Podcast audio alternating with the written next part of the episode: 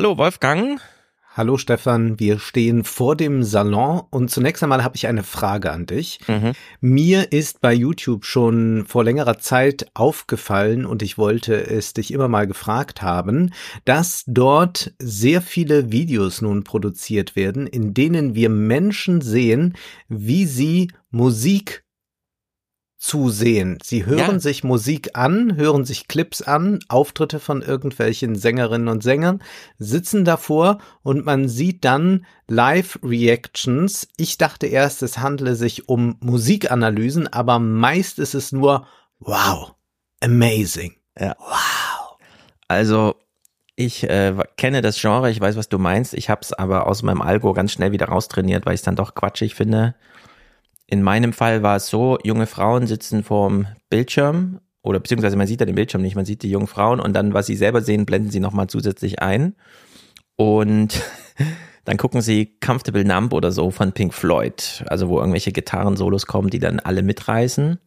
Und sie gucken dann diese historischen Aufnahmen irgendwie Earls Court 94 oder so, keine Ahnung, wo sie selber noch ungeboren wahrscheinlich waren. Ja. Schauen das dann. Und äh, ich habe und das Musikvideo so dauert schon neun Minuten und das Reaction-Video, weil sie ja auch Pause macht und dann kurz, oh, jetzt muss ich erstmal durchatmen und so, dauert dann 13 Minuten. Mhm. Und besonders witzig war das gleich in dem ersten Video, wo ich das doch ganz interessant fand, dass sie es macht, äh, also für mich sozusagen diese David Gilmer Musik nochmal hört, hat sie dann gleichzeitig das Publikum adressiert im Sinne von, sorry, dass ich das Musikvideo hier ausmache, weil es mich gerade so ergreift, aber ihr wisst ja, dass ich das in meinen Videos häufiger mache, wo ich mir dachte, na, das ist ja Quatsch. Wenn mich das jetzt stören würde, dass sie es ausmacht, kann ich ja das Originalvideo, was sie selber guckt, gucken. Ja. Also entschuldigt sie sich dafür, dass sie es ausmacht. Und das fand ich irgendwie bei ungefähr 0,3 Sekunden drüber nachdenken so bescheuert, dass ich mir gedacht habe, okay, ich gucke mich noch mal kurz warm in das Genre und sortiere es dann aber wieder aus. Das kann ich eh mal empfehlen. Man kann den YouTube-Algorithmus sehr gut trainieren, indem man auf der Startseite einfach rechtsklickt diesen Kanal nicht weiterempfehlen, dieses Video ist uninteressant, ganz explizit sagen, dann wird es auch wirklich Ach, sehr gut. Ja, denn ja, und dann, ich gerate da äh, also immer wieder in irgendwelche Dinge hinein, wo ich gar nicht hin will. Oder genau. man muss was recherchieren für den Podcast und möchte dann aber diesen Kaninchenbau ganz schnell wieder verlassen, aber der Algorithmus braucht noch fünf Monate Richtig. dafür. YouTube weiß, äh, also es gibt da auch viele äh, kennen wir ja selber die Geschichte. Wir ja. haben ja selber schon vor Jahren da auf der Bühne drüber gesprochen, dieses Rabbit Hole und so weiter. Also YouTube gibt einem durchaus Handwerkszeug, um das ganz schnell wieder aussortieren. Das habe ich in dem Fall dann konsequent gemacht, weil ich es dann doch irgendwie quatschig finde. Ich weiß ja, also ich weiß, welche Musik mir gefällt. Ich finde es trotzdem ein interessantes Genre, weil Vielleicht Warum geht man da hin? Was sucht man dort? Also man bekommt nicht eine Musikanalyse. Es gibt äh, gewiss ein paar Videos von Musikern, die ein bisschen was erklären, aber die meisten Videos versuchen zu zeigen, dass wir es dort mit Menschen zu tun haben, die emotional berührt sind. Oft ist es auch so, dass sich eine Community über diese professionellen Musikhörer herumbildet, die dann Videos schickt. Ja. Ich bin ja, wie du weißt, ein Fan der Schlager der 60er, 70er Jahre und so sah ich beispielsweise irgendwelche Männer aus äh, Kolumbien oder sonst woher, die plötzlich sich Vicky Leandros und Mireille Mathieu Videos angesehen haben und dann äh, unglaublich überrascht äh, taten oder es auch waren. Und äh, die Fans haben sich dann gefreut, dass sie diese unglaublichen Stimmen dort dann mit einem Fremden erleben können. Es hat ja etwa ein bisschen diesen Effekt, ich schicke dir mal was, das musst du dir unbedingt anhören ja. und ich will aber auch, dass du begeistert bist und bin dann eigentlich enttäuscht, wenn du es nicht bist und das erfüllt so ein bisschen diese Funktion. Also ich, äh, also das ist jetzt auch ein Rabbit Hole als Thema an sich. Es hat vielleicht ein bisschen mit Corona zu tun. Im Sinne von Musik alleine hören ist langweilig. Ja. Andere darüber kennenzulernen, welche Musik sie hören, ist nicht ungewöhnlich. Andere parasozial, die man ja gar nicht kennt und auch nie kennenlernt, aber wo man trotzdem so deren Geschmack so langsam versteht und dann einfach wartet, na mal gucken, was sie als nächstes für uns hören und dann wartet man auf die nächste Veröffentlichung und dann, ah ja, das ist ja auch eine Band, der ich mal nachgehen kann, ne? also so als Einstiegsding oder so. Ich war jetzt die Tage bei Herbert Grönemeyer im Konzert. Oh je. Er hat am Freitag hier gespielt. Du, du nimmst aber jetzt auch wirklich alles ich mit. Ich nehme jetzt alles mit und es ist ja ein bisschen so, dass wir derzeit gar nicht genau wissen, in welchem Modus gehen wir eigentlich zu Live-Musik. Für uns Operngänger ist es super easy, denn wir wissen, wenn wir in Frankfurt in die Oper gehen, das wird dort ernst genommen. Jeder Huster, ja. wir haben es ja thematisiert, ist ein Problem. Die Feststellung ist aber, wir leben in Zeiten, in denen man eigentlich so zu Tokyo Hotel geht, um nochmal zu gucken, ob sie noch leben, ob Heidi dabei ist, wie Tom aussieht, ob seine Perücke noch trägt, keine Ahnung. Man nimmt es nicht ernst, die auf der Bühne nehmen es nicht ernst. Alle wissen, okay, für 60 Euro, das wird dann aufsummiert. Wir alle zahlen unseren kleinen Obolus, müssen es deswegen nicht ernst nehmen auf der Bühne. Werden sie gut dafür bezahlt, dass sie uns so tun, als würden sie es ernst nehmen, aber eigentlich wissen wir, denen ist auch scheißegal. Ne, das ist ja eigentlich dieser Modus. Und ich war ein bisschen überrascht, dass man ähm, bei Herbert Grönemeyer so alte Haudegen, sag ich mal, auf der Bühne sieht, die es wirklich ernst nehmen und was auch ja. eine Freude ist, das mal zu sehen. Dass wirklich Herbert jemand auf Grönemeyer die Bühne geht. ist nicht ironisch. Genau, einfach keine ironische Brechung. Der geht auf die Bühne und macht da seine Show und er weiß genau, wer vor ihm steht. Äh, die Band macht ordentlich mit und das ist auch sehr entspannend. Jetzt ist so, die Fans dort sind alle Altersklassen. Also, ja. meine Begleitung war neun, und dann geht's natürlich Open End. Leute werden mit dem Rollstuhl noch angefahren und so. Dann wird's aber so laut, dass sich die Menschen nicht mehr unterhalten können, während das Konzert läuft. Kennt man ja. Man versucht sich noch ins Ohr zu schreien, hört aber, ah, ist auch nicht gut. Also regelt man das zwei Stunden lang über Gestik und Mimik. Und es war mir doch eine große Freude, das mal zu sehen, wie irgendwelche Pärchen, die sich gerade erst kennengelernt haben, welche, die schon alt eingesessen sind, wie auch immer. Also man sieht doch relativ viel Beziehungsgestaltung und so weiter. Was ist denn hier los im Rahmen dieser Musik? Also die Leute äh, müssen über Gestik und Mimik, weil du ja eben meintest, diese YouTube-Leute, die führen ja gar kein inhaltliches Argument aus. Nö, machen sie nicht. Und das macht bei Herbert Grönemeyer auch keiner, während die Musik läuft. Also man hat so ganz viel dargestellte Gefühle plötzlich, mhm. wo dann äh, man den Leuten wirklich äh, jahrelange Beziehungserfahrungen aus dem Gesicht sprechen und so. Und das, äh, das war wirklich hochinteressant. Das war ja auch für mich nach langem mal wieder so ein, ja, so ein richtig großes Konzert. Ich habe ja Tokyo Hotel leider verpasst, äh, weil die Oper so lange ging, also solche Luxusprobleme. Und äh, in der Hinsicht würde ich sagen, ja, in diesen YouTube-Videos wird nicht über Musik gesprochen, da wird eigentlich gar nicht so viel gesprochen, aber man ist dabei, wenn jemand fühlt und wie es halt so ist im Fernsehen, die verkaufen einem das Verwöhnaroma und irgendwelche Parfums und man kann die nicht riechen, also müssen sie einem das darstellen, wie das so ist. In dem Fall kann man die Musik noch zuhören und selber so ein bisschen abgleichen, fühle ich dasselbe, wie mir gerade vorgefühlt wird und dann ja, stellt sich so ein neues, vielleicht ist es auch so ein Andocken an so ein Weltgefühl irgendwie äh, da. Das gibt Dass man gemeinschaftlich fühlt. Bei den Castingshows ist es ja auch so, dass man mit der Jury mitfühlt oder immer diese äh, vielen Close-ups kommen, in denen wir die Tränen der Jurymitglieder sehen. All das ist ja, etwas, was man dann in diesem Genre auch hat, ja. Also das, äh, äh, ja, da könnte man wahrscheinlich eine ganz ausführliche, langgezogene, tiefgründige bestimmt auch äh, Vergesellschaftungs-, Mikro-, Makrosoziologie jetzt dazu machen. Auch Interpassivität spielt eine Rolle. Fühl das mal für mich. Da muss Richtig. ich selbst nicht machen. Fühl du mal für mich. Wein du mal für mich zu Mireille Mathieu. Ich habe es schon früher mal gemacht. Mhm. Ja, so kann man es auch machen. Es gibt ja dieses schöne Lied von Udo Lindenberg. Äh, du warst im Nana Muskuri Konzert. Ich habe dich gesehen und du hast geweint.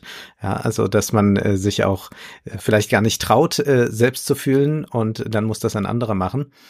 Naja, wo es nicht so emotional zuging, mhm.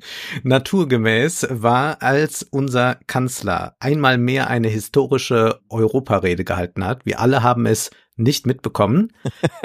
Aber ich habe sie mir trotzdem angesehen im Europaparlament und ich habe nur ganz, ganz wenig dabei. Wir müssen ganz kurz drüber reden, nur mhm. damit es abgehandelt ist und vielleicht so zwei Aspekte herausarbeiten. Hören wir doch mal in den ersten Clip rein. In der Schumann-Erklärung klingt das so. Diese Produktion, gemeint sind Kohle und Stahl, wird der gesamten Welt ohne Unterschied und Ausnahme zur Verfügung gestellt werden, um zur Hebung des Lebensstandards und zur Förderung der Werke des Friedens beizutragen. Europa wird dann mit vermehrten Mitteln die Verwirklichung einer seiner wesentlichen Aufgaben verfolgen können, die Entwicklung des afrikanischen Erdteils. Dieser Entwicklung des afrikanischen Erdteils stand damals vor allem die von Europa betriebene koloniale Ausbeutung unseres Nachbarkontinents entgegen. Schon deshalb muss die Bewältigung der Folgen des Kolonialismus Wesensmerkmal jeder europäischen Partnerschaft mit den Ländern Afrikas, Asiens und Lateinamerikas sein. Einer Partnerschaft, die den eurozentrischen Blick der vergangenen Jahrzehnte hinter sich lässt. Einer Partnerschaft, die Augenhöhe nicht nur behauptet, sondern herstellt. Solche Partnerschaften zu errichten, scheint mir heute wichtiger denn je. Mhm. Also Schumann hat schon den gesagt. Eurozentrismus. Ja. Und jetzt nach ein paar Jahrzehnten ist es in den Köpfen angekommen. Nein, das wissen wir gar nicht, denn man kann ja überlegen, wo der Eurozentrismus heute in neuer Form wieder auftaucht. Ja. Was Scholz doch klar ist, sind die Größenverhältnisse, wie wir im nächsten Clip hören. 450, nach einer nächsten Erweiterung vielleicht 500 Millionen Bürgerinnen und Bürger leben in der Europäischen Union. Das macht gerade einmal fünf Prozent der Weltbevölkerung aus. In Asien, Afrika und im Süden Amerikas wachsen neue wirtschaftliche, demografische und politische Schwergewichte heran. Ein Erfolg übrigens der Arbeitsteilung zwischen Ländern und Kontinenten, die eine Milliarde Menschen aus der Armut geführt hat. Die ich aber nicht namentlich nenne, denn das ginge zu weit. Ja. Nun haben wir diese Größenverhältnisse erläutert bekommen und daraus kann man ja nur schließen, dass es eine neue Weltordnung ist, in der wir leben. Sie werden sich zu Recht nicht abfinden mit einer bi- oder tripolaren Weltordnung. Deshalb bin ich fest überzeugt, die Welt des 21. Jahrhunderts wird multipolar sein. Sie ist es schon längst. Doch was heißt das für uns in Europa? Wird Europa das, und ich zitiere den französischen Schriftsteller Paul Valéry, was es wirklich ist, ein kleines Vorgebirge, ein Kap des asiatischen Festlands? Die Antwort darauf finden wir nicht beim Blick zurück. Wer nostalgisch dem Traum europäischer Weltmacht nachhängt, wer nationale Großmachtfantasien bedient, der steckt in der Vergangenheit. Und auch diejenigen, die permanent vor Europas Abstieg waren, gewinnen nicht die Zukunft. Also, Was machen wir damit? ja. Wir haben jetzt gehört, schon Robert Schumann sagte, achtet auch Afrika. Dann haben wir es aber ähm, neokolonial nochmal ausgebeutet nach der ersten Erfahrung. Und jetzt erinnern wir uns einfach an Schumann und sagen, na, jetzt machen wir es mal richtig irgendwie. Gleichzeitig dann immer dieser große Brückenschlag, denn sonst macht's China. Mhm. So, und darüber oder darunter, das muss man eigentlich so sagen, darunter im unsichtbaren, unausgesprochenen, latenten, wir haben es ja mit latenten Sinnstrukturen zu, die uns ansonsten nur die Psychoanalyse oder Ulrich Oevermann mit der objektiven Hermeneutik oder wie auch immer, hört man bei Olaf Scholz ja raus, wir sind nur fünf Prozent, wir sind wenige und trotzdem haben wir einen Herrschaftsanspruch. Aber dieser letzte Halbsatz bleibt unausgesprochen. Das finde ich immer verrückt, dass dieses, äh, wir finden jetzt mal einen neuen Platz in der Welt, wohl wissen, dass es nicht mehr die Spitze ist. Das ist zum einen rechtfertigungsbedürftig, ich muss es thematisieren, aber nicht explizit, sondern dann findet Olaf Scholz solche Formulierungen wie hier. Und dann Mhm. fragt man sich immer so ein bisschen, was soll denn das eigentlich?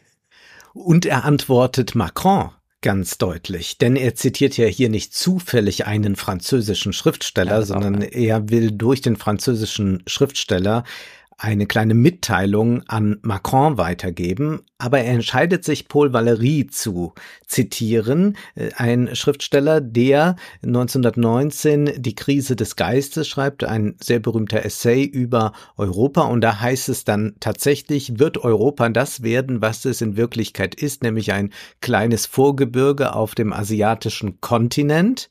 Fragezeichen. Und dann oder wird es bleiben, was es zu sein scheint, nämlich der auserwählte Teil der Erdkugel, die Perle der Sphäre, das Gehirn eines riesigen Körpers?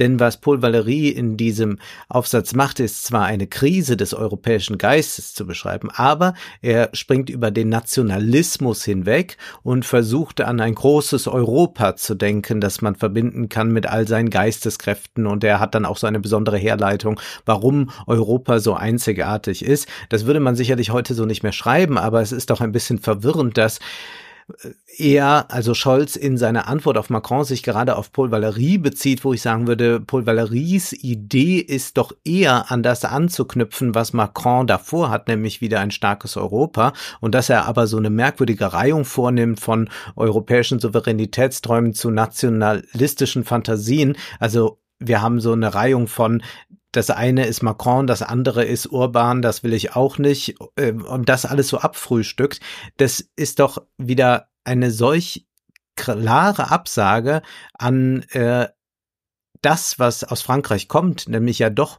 immer mal wieder so eine Handreichung, die dann abgewehrt mhm. wird, äh, wodurch dann auch sehr deutlich wird, wie er sich, äh, wie wir im nächsten Clip hören werden, äh, das anstelle Macrons äh, Idee vorstellt. Wir brauchen eine geopolitische Europäische Union, eine erweiterte und reformierte Europäische Union und nicht zuletzt eine zukunftsoffene Europäische Union. Okay, zukunftsoffen, technologieoffen, da wird man ja fast, äh, ja, kriegt man ja schon wieder Gänsehaut, wenn man sowas hört. Ja, und nun zur Rolle der USA. Auch im globalen Wettbewerb mit anderen großen Mächten muss Europa bestehen. Die Vereinigten Staaten bleiben Europas wichtigster Verbündeter.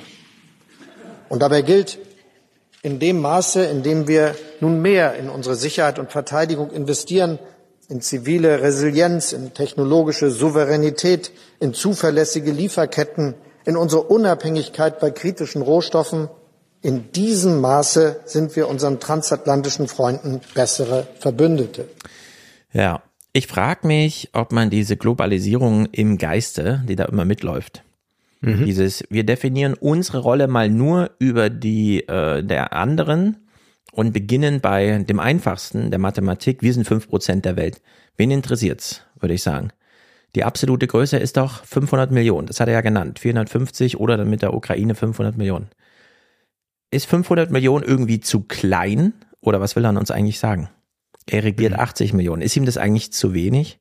Äh, hat ja. er was gegen unsere Bürgermeister, die ja eigentlich die, wie wir immer wieder sagen, Kämmererarbeit, äh, Kümmerer, also Kümmer- und Kämmererarbeit, die, äh, die das alles erledigen. In, warum wird eigentlich in diesen komischen Maßstäben gedacht?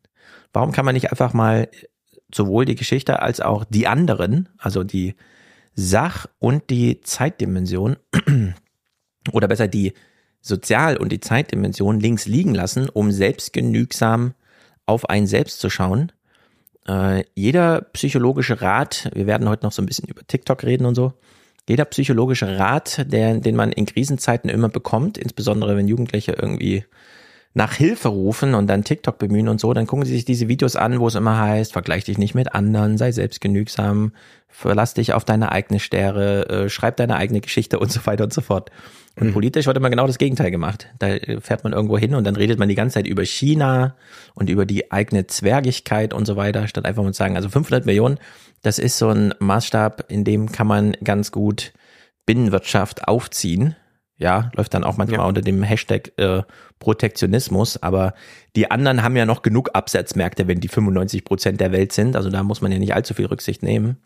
Äh, das ist äh, wirklich, äh, man wünscht sich eigentlich, dass Hel äh, Helmut Kohl, sage ich schon, Olaf Scholz mal mehr Reden hält, dass man die dann auch vergleichen kann mit älteren, um da über die Kanzlerworte hinaus wirklich mal so eine Art Psychologie zu machen, politische Psychologie um einfach diesen latenten roten Faden, der da mitschwingt, mal gerade zu rücken. Weil der scheint mir so ein bisschen schief zu laufen. Aber das finden wir jetzt nicht nur bei Scholz. Äh, ich vermute, das hängt auch stark mit ähm, Thinktanks zusammen, die immer wieder diese Zahlenspiele machen oder auch solche Intellektuelle wie Gideon Rachman oder ja. auch Pankaj, äh, Misha, Pankaj Misha, Misha Pankra, so rum, ähm, die ja doch immer wieder deutlich machen, äh, so und so viel Asiaten wird es 2030 geben, so und so viel äh, Südamerikaner und wo steht da der Westen, wo steht Europa und dann geht das gleich los, dass man das miteinander vergleicht und dass äh, Volkswirtschaften jetzt wie die unseren Probleme haben, eigentlich genügend Arbeitskräfte zu haben.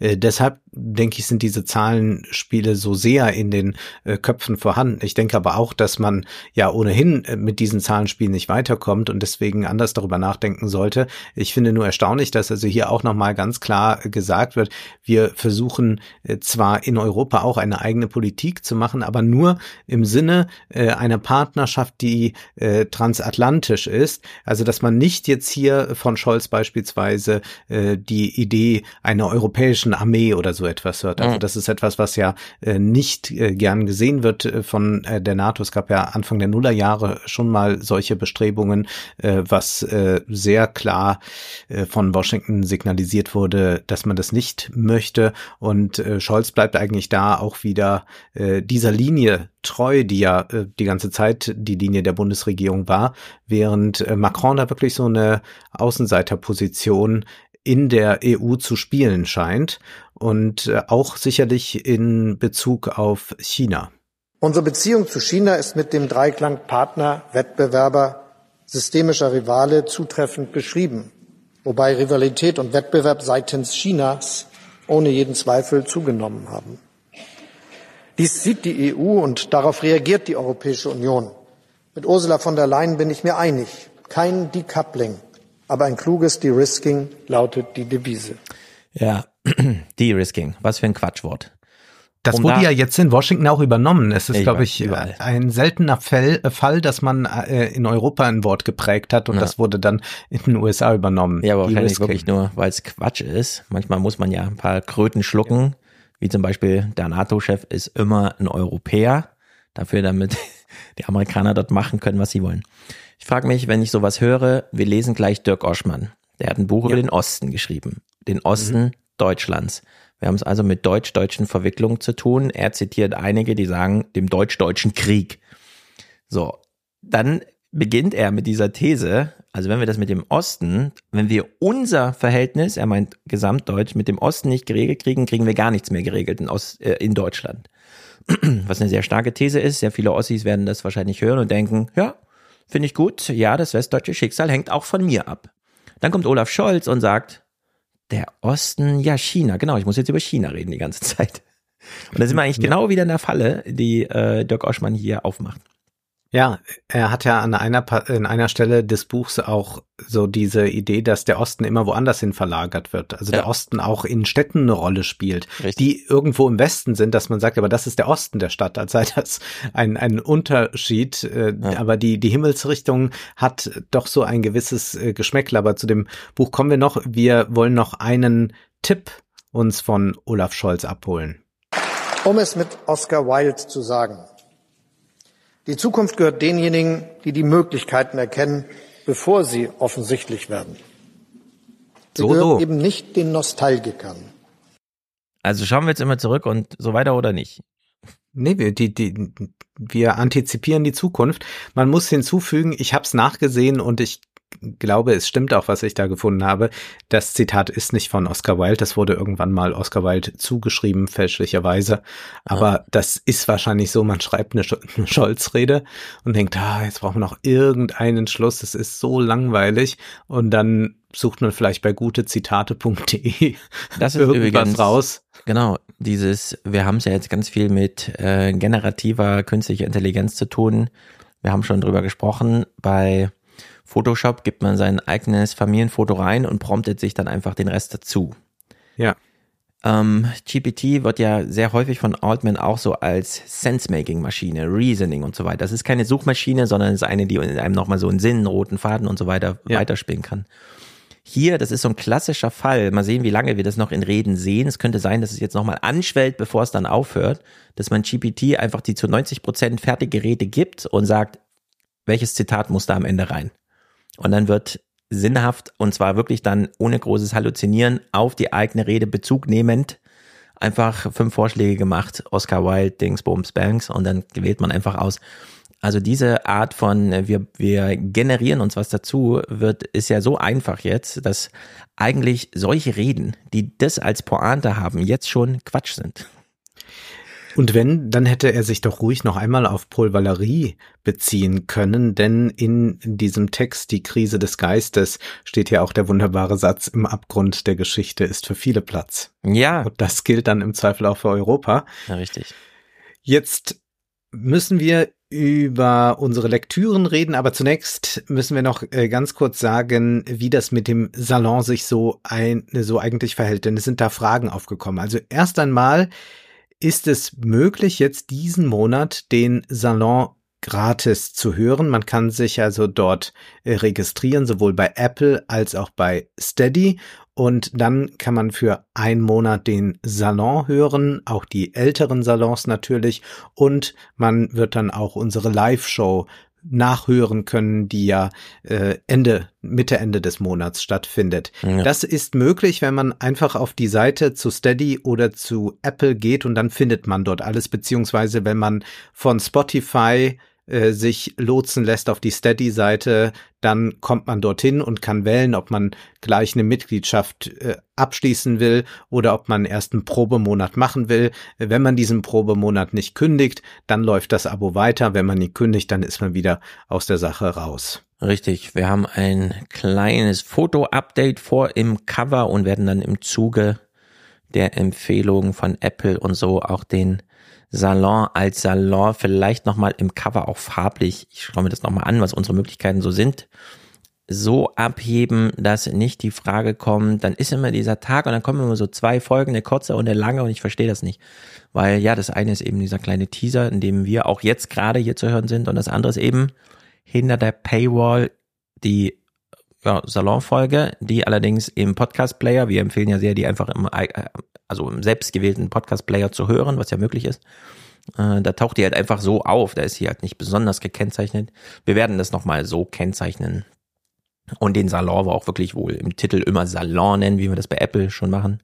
Dass dann einfach da diese Konfusion zu Ende ist und man nicht einfach nur, nur anhand der Folgenlänge errät, was man da eigentlich gerade hört.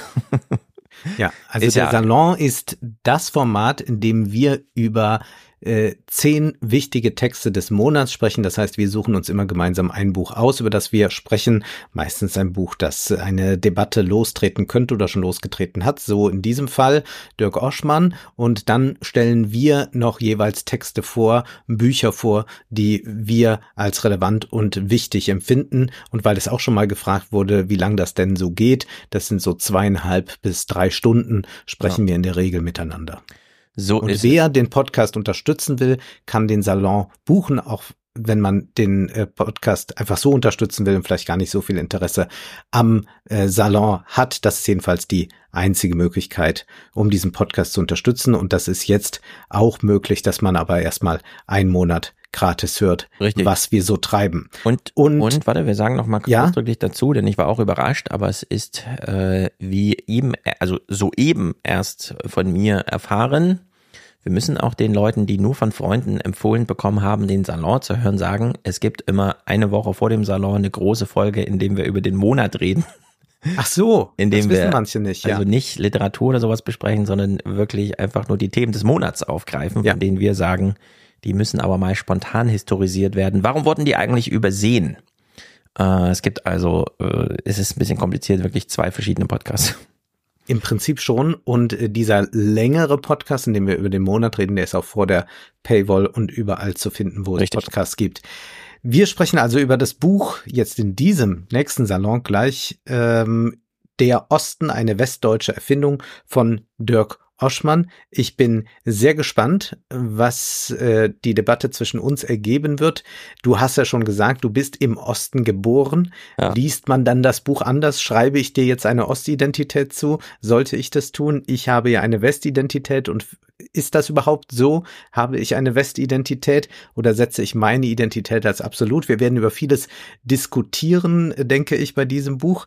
Äh, des Weiteren stelle ich vor im Minusbereich, das ist ein Buch von Jana Kostas. Sie ist Professorin für Arbeit und Management und sie hat für einen längeren Zeitraum unter dem Potsdamer Platz gearbeitet, um eine beobachtende Teilnahme anzufertigen, eine teilnehmende Beobachtung anzufertigen, so rum. Und zwar hat sie geschaut, wie arbeiten dort die Reinigungskräfte und sie hat aber auch genauso mitgearbeitet und es ist dabei aber jetzt nicht irgendein Betroffenheitsbuch herausgekommen, sondern eine sehr, sehr interessante Analyse, die auch viele kontraintuitive Aspekte hat. Mhm. Ich werde vorstellen, einen Roman von Arnold Stadler, irgendwo aber am Meer. Ein Schriftsteller ist auf einer Lesung und bekommt eigentlich vorgeworfen, dass er nicht Greta Thunberg ist und man hat so ein bisschen den Eindruck, oh, hat er jetzt so einen Boomer-Roman geschrieben? Er ist immerhin 1954 geboren. Aber nein, dieser Roman rührt dann ans Existenzielle. Außerdem noch ein Text über Ent Entertainment in chinesischen Autos, ein Text zum Thema Austerität und Klassenkampf von oben und ein Interview mit einem Trendforscher, der einen neuen Patriotismus bei den jungen Leuten sieht. Mhm. Gut, wie kann sowas passieren, dass irgendwer neue Einstellungen hat? Ich habe Texte, von denen mir erst vorhin dann auffiel, ja, die fallen ja alle so unter das gleiche Thema irgendwie. Welches Verhältnis haben wir eigentlich von unserer Welt und was wissen wir über sie? Wir lesen also diese große Otto Brenner Studie von Janis Brinkmann, also Otto Brenner Stiftungsstudie von Janis Brinkmann über Funk, journalistische Grenzgänger, wie die Reportageformate von Funk Wirklichkeit konstruieren. Äh, Funk besteht ja aus ungefähr 80 verschiedenen Versuchen, junge Menschen zu erreichen und vier, fünf davon machen sowas, was man weithin unter politischem oder sonstigen äh, Journalismus und nicht unter Unterhaltungsprogrammen verbucht. Die wurden in Gänze angeschaut, also jedes einzelne Video mehr tausend oder mehr als tausend. Dann, äh, wir hatten über die über TikTok gesprochen in der Folge, die wir am Mittwoch aufgenommen haben. Mhm. Dann kam am Donnerstag eine neue Zeit. Sie ist ganz in Rot gehalten auf Seite 1 und Achtung, TikTok steht da drauf mit einem Verweis Ach, ja. aufs Dossier. Ich habe also entschieden, diesen Text lesen wir, egal wie ich ihn finde. wir lesen also gleich die drei Seiten TikTok-Dossier in der Zeit von Miguel Helm und Kerstin Kohlenberg. Dann hat die Washington Post einen interessanten Text, der immer mal wieder im Podcast angesprochen wurde, jetzt so die letzten Tage, von Christopher Memes mit der deutschen Überschrift. Ich habe es mir per DeepL direkt auf Deutsch übersetzt, damit wir es hier leichter lesen können. Hilfe! Meine politischen Überzeugungen wurden von einem Chatbot verändert. Und interessanterweise mit der Pointe im Text, was ist denn eigentlich, wenn wir die letzten Umfrage-Fragen von dem Pew Research Center auch einfach jetzt den neuen AIs stellen? Was antworten die eigentlich so? Mhm. Und im Vergleich zu den Amerikanern, das ist äh, ganz interessantes Design. Und dann gucken wir am Ende nochmal, ähm, Klaus Dörre hat in den Blättern Grün als Bedrohung, warum die Klimapolitik die Arbeiter verliert.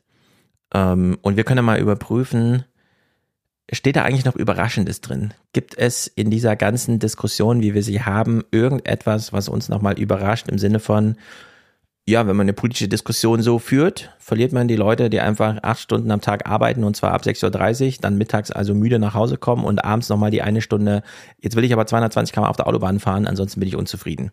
Ja, also passt das irgendwie noch zusammen. Äh, wir werden überprüfen, ob es dazu noch irgendwas zu sagen geht oder ob unsere politischen Diskussionen mittlerweile auf dem offensichtlichsten angekommen sind und wir uns alle einfach nur mal an den Kopf fassen können. So sieht's aus. Dann sehen wir uns im Salon. Bis gleich. Bis gleich.